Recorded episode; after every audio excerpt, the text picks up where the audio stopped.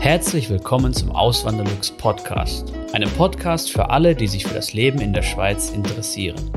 Hier erfährst du, wie es sich als Einwanderer in der Schweiz lebt, mit all den kleinen und großen Unterschieden bezüglich der beiden Kulturen. Zusätzlich gibt es nützliche Tipps, um dich vor eventuellen Fettnäpfchen zu bewahren. Mein Name ist Christian Philipp Pohl, auch bekannt als Auswanderlux. Seit 2016 lebe ich in der Schweiz zusammen mit meiner Schweizer Frau und unserer gemeinsamen Tochter. Hallo und herzlich willkommen zu einem neuen Video auf meinem Kanal. Heute geht es um das Thema Steuern und Abgaben und vor allem der Vergleich zwischen Deutschland und der Schweiz.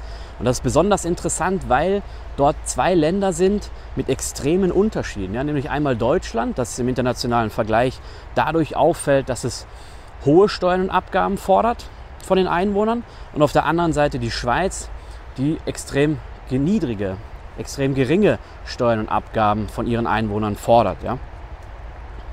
Und dann mal ein paar Zahlen dafür, damit man sich das auch mal, oder dazu, damit man sich das mal anschauen kann. Wenn man das jetzt mal vergleicht, eben, und das hat die OECD gemacht, die hat die durchschnittlichen Steuern und Abgabenbelastung einer alleinstehenden Person sich angeschaut. Und da liegt Deutschland eben auf dem zweiten Platz mit 47,8 Prozent, also rund die Hälfte, wenn man so will, wird vom Bruttoeinkommen weggenommen. Ja. Dabei sind aber noch nicht einmal die Arbeitgeber Beiträge mit eingerechnet. Das wäre dann also nochmal deutlich dann höher, wenn man das noch mit einberechnen würde. Die Schweiz liegt dagegen bei 23,4 Prozent, also rund die Hälfte von dem. Ja. Ähm, und der OECD-Schnitt, also wenn man jetzt alle, ich glaube 38 Länder sind es mittlerweile, wenn man jetzt da den Schnitt ziehen würde, würde der bei 34,6 Prozent liegen. Das heißt, ja, Deutschland sticht schon durch eine hohe Steuern- und Abgabenbelastung hervor. Das ist jetzt für eine alleinstehende Person und da ist, der, da ist es, finde ich, sehr, sehr krass. Ja. Wenn man dann jetzt sich aber mal eine Familie anschaut, und das hat die OECD auch gemacht, die hat dann geguckt, eine durchschnittliche Steuer- und Abgabenbelastung einer Familie mit zwei Erwerbstätigen und zwei Kindern sieht dann folgendermaßen aus. In Deutschland wäre die Belastung bei 40,8 Prozent des Bruttoeinkommens und in der Schweiz nur bei 17,7 Prozent, im OECD-Schnitt bei 29,4 Prozent. Was aber dann wirklich wichtig zu beachten ist, dass man, dass die OECD die Krankenversicherung in der Schweiz nicht zu den Abgaben hinzugezählt hat. Das hat den Grund, dass die Krankenversicherung in der Schweiz vom Nettolohn bezahlt wird. Das heißt, man, es geht nicht vom Bruttolohn ab. Es ist wie eine private Versicherung. Es ist zwar eine Pflichtversicherung, aber man zahlt die wie eine private Versicherung. Und in diesem Beispiel jetzt für den, für den Alleinstehenden würde das bedeuten, im Kanton Zürich, dass er so ungefähr 350 Franken im Monat für die Krankenkasse bezahlen müsste. Das sind ungefähr 310 Euro, 300 Euro vielleicht, 320 Euro, je nachdem wie gerade der, der Wechselkurs ist. Ja. Und für die Familie würde das wahrscheinlich bedeuten, die Grundversicherung würde dann so bei, ich würde mal schätzen, 800, 900 Franken liegen für die vier Personen. Ja. Das ist natürlich auch noch wichtig zu beachten. Und ich bin aber der Meinung, und da bin ich auch nicht alleine, dass die Schweiz von diesen niedrigen Steuern und Sozialabgaben profitiert. Und also nicht nur die Schweiz, sondern damit meine ich natürlich auch die ganze Gesellschaft, die ganzen Einwohner der Schweiz. Oder zumindest die größte, der größte Anteil dieser Bevölkerung. Und warum? Der Vorteil ist, dass das, dass das verfügbare Einkommen deutlich höher ist. Ja? Das heißt, der die Personen haben hier einfach mehr Geld zur freien Verfügung und können es dann so dementsprechend einsetzen, wie sie es wollen. Ja. Sie haben, wenn man so will, eine größere finanzielle Freiheit. Und dadurch wird der Konsum gestärkt. Ja. Die Leute können mehr ausgeben, schauen vielleicht besser auf das eigene Geld, passen dann vielleicht. Ein gutes Beispiel finde ich ist immer die ähm, sind die Zähne. Ja? Was ja in Deutschland in der Krankenversicherung mit drin ist, was über den Krankenversicherungsbeitrag bezahlt wird. Das heißt, der Zahnarzt ist, wenn man nicht gerade irgendwie einen Zahnersatz braucht, von, einer, von, also ich meine jetzt eine Prothese oder sowas, einfach eine normale Kariesbehandlung, ist es ziemlich günstig, ähm, weil es einfach bis auf die, bis auf die äh, Füllung wird eigentlich alles von der Krankenkasse übernommen. In der Schweiz ist es nicht so. Da zahlt das in der Regel jeder aus der eigenen Tasche.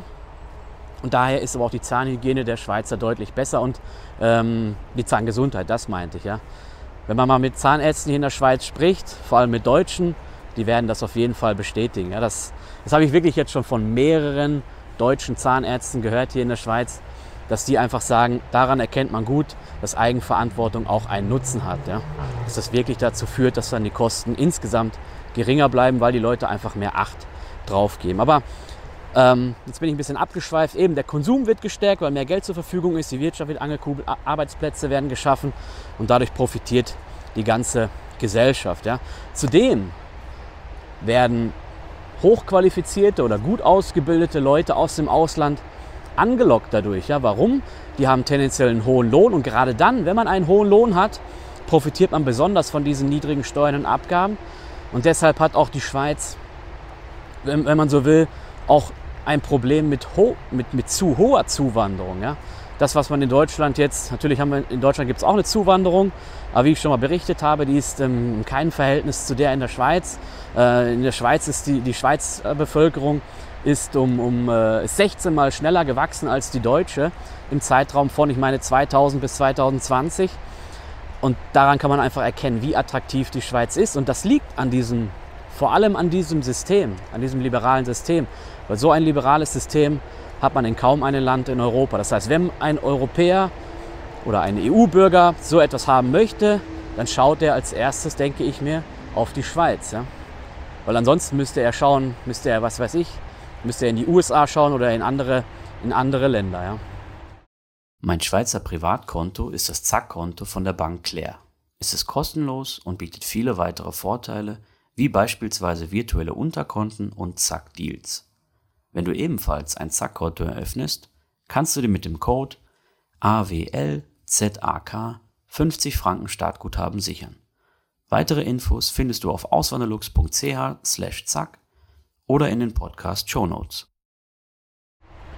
Und dadurch wird natürlich auch der, der Wissens- und, und äh, Kompetenzpool der Schweiz vergrößert.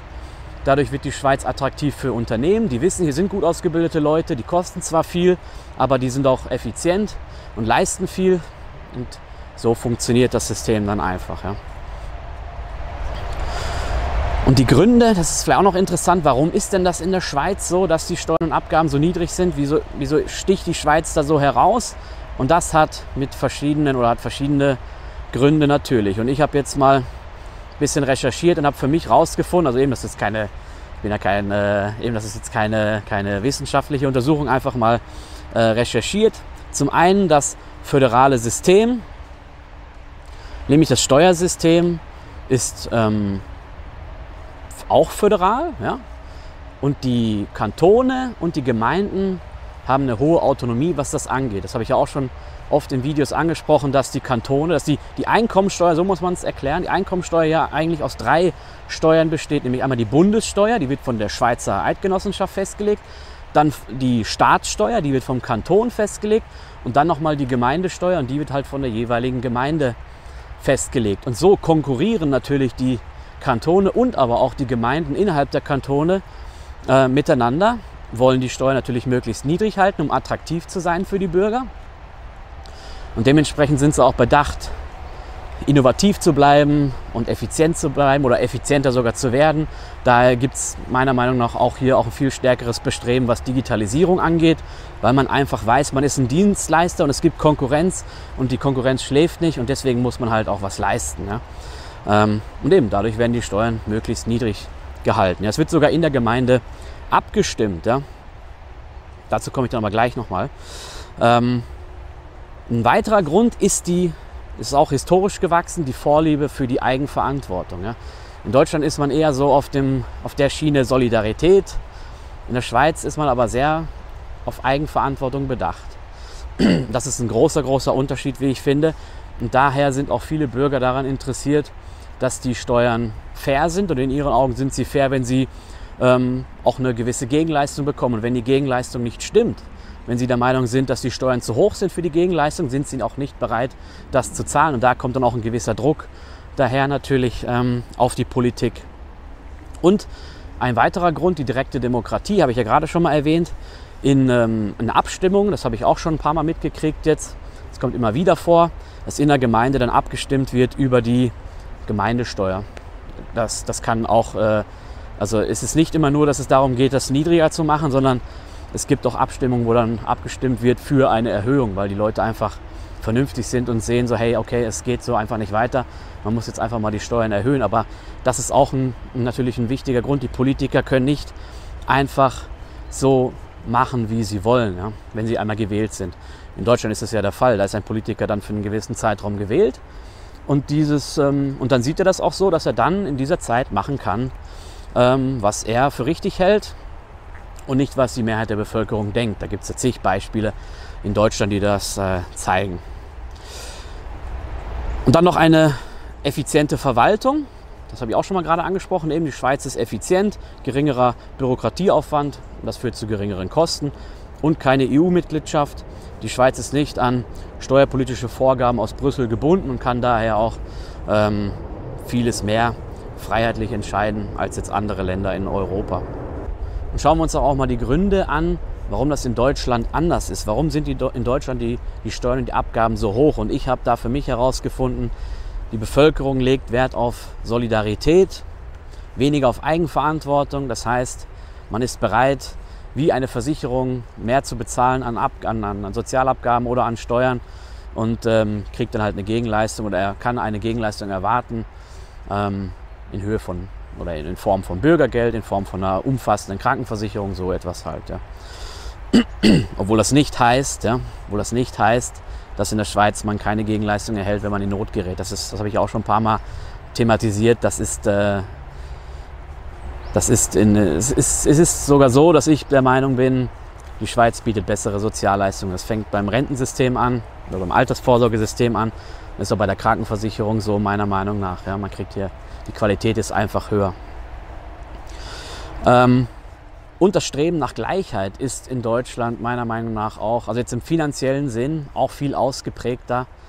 Manche, oder manche sagen ja eben diese Neidkultur, die da herrscht. Und das habe ich auch das Gefühl, das ist in der Schweiz viel, viel weniger der Fall. Oder, ja, ich, ich, mein Eindruck ist, dass man hier einfach den Leuten viel mehr gönnt. Ja? Oder, oder ist es auch so irgendwie, wenn einer mit einem schönen Auto daherkommt und das kann auch ein Porsche sein oder so, dann heißt es das nicht, dass der, der der Reichste jetzt in der Gruppe ist. Es kann auch der sein mit dem alten Saab oder so. Ähm, und von daher ist das irgendwie, ist der Umgang irgendwie entspannter damit so mal im, im Kurzen. Ich habe das Thema auch schon mal ausführlicher behandelt. Vielleicht mache ich mal später noch einen ausführlicheren Beitrag dazu. Aber ich hoffe, äh, ihr wisst, was damit, was damit gemeint ist. Und beide Gründe haben meiner Meinung nach auch historische Wurzeln. Es gibt auch viele schöne Bücher, zum Beispiel von Sabine Bode, die das zeigt dass diese Krisen, vor allem also die Krisen in der ersten Hälfte des 20. Jahrhunderts, der Erste Weltkrieg, der Zweite Weltkrieg, darauf folgende Wirtschaftskrisen, dass das dazu geführt hat, dass die Bevölkerung einfach ein hohes Sicherheitsbedürfnis hat. Das ist ja auch vollkommen legitim und das würde das alles auf jeden Fall erklären, ja? dass diese, diese einschneidenden Krisen, wirklich die Leute halt auch in, in, ähm, ja, in persönliche Krisen gestürzt haben und die einfach von daher Sicherheit höher bewerten als Chance. Und das kann ich natürlich auch, auch verstehen. Ja. Und vielleicht eine kurze Zusammenfassung oder ein Resümee von mir zu diesem Thema. Deutschland wird ja immer noch international gelobt, hoch gelobt dafür. Es bietet insgesamt, oder es gibt ja auch schöne Ecken in Deutschland. Ich meine, ich will jetzt ja nicht irgendwie immer, ich will ja nicht Deutschland schlecht reden oder so. Es bietet eine hohe Lebensqualität, ein gutes, grundsätzlich gutes Bildungssystem, gute soziale Sicherungssysteme. Aber eben es stellt sich die Frage, wie nachhaltig ist denn dieses System, wenn man sich die letzten Jahre anschaut. Ähm, eine hohe Zuwanderung zwar, aber eher von gering qualifizierten, die jetzt nicht für mehr Wohlstand sorgen, sondern die eher dafür sorgen, dass äh, Geld für sie aufgewendet werden muss. Und daher auch das System belasten und jeden einzelnen arbeitenden Bürger auch belasten. Und ich merke halt auch, wenn ich wieder nach Deutschland gehe, äh, hin und wieder mal, dass ich so einen, in den letzten Jahren so einen schleichenden Abstieg ähm, bemerke, dass der sich bemerkbar macht bei mir. Ja. Und ich bin halt der Meinung oder ich denke, dass das System dann irgendwann, wenn man nicht frühzeitig oder wenn man nicht, nicht zeitnah reagiert, dass das System dann irgendwann so unter Druck gerät, dass es dann noch schlechter wird. Ja. Gerade was auch im Hinblick Altersvorsorge ähm, zu beachten ist ja, oder zu sehen ist. Und auch beim Thema Krankenversicherung. Also alles, jedes halbe Jahr kommt ja irgendwie ein neuer Artikel raus, wo dann einer fordert, man müsste jetzt auch ähm, eine Selbstbeteiligung von den Bürgern verlangen und so. Das wäre dann quasi das Schweizer System. Ja. Deswegen mal schauen, wo die Reise hingeht. Ich hoffe, das Video hat euch gefallen, hat euch einen Mehrwert geboten. Wenn ja, lasst gerne ein Like da Und dann hoffe ich, sehen wir uns im nächsten Video wieder. Macht's gut, bis zum nächsten Mal. Ciao. Vielen lieben Dank fürs Zuhören. Neue Podcast-Folgen gibt es jeden Montag und Samstag um 9 Uhr vormittags. Schaut auch gerne auf meinem Blog auswanderlux.ch vorbei. Dort erfahrt ihr mehr über mich und mein Leben in der Schweiz. Zudem findet ihr mich auf YouTube und Instagram unter dem Namen Auswanderlux.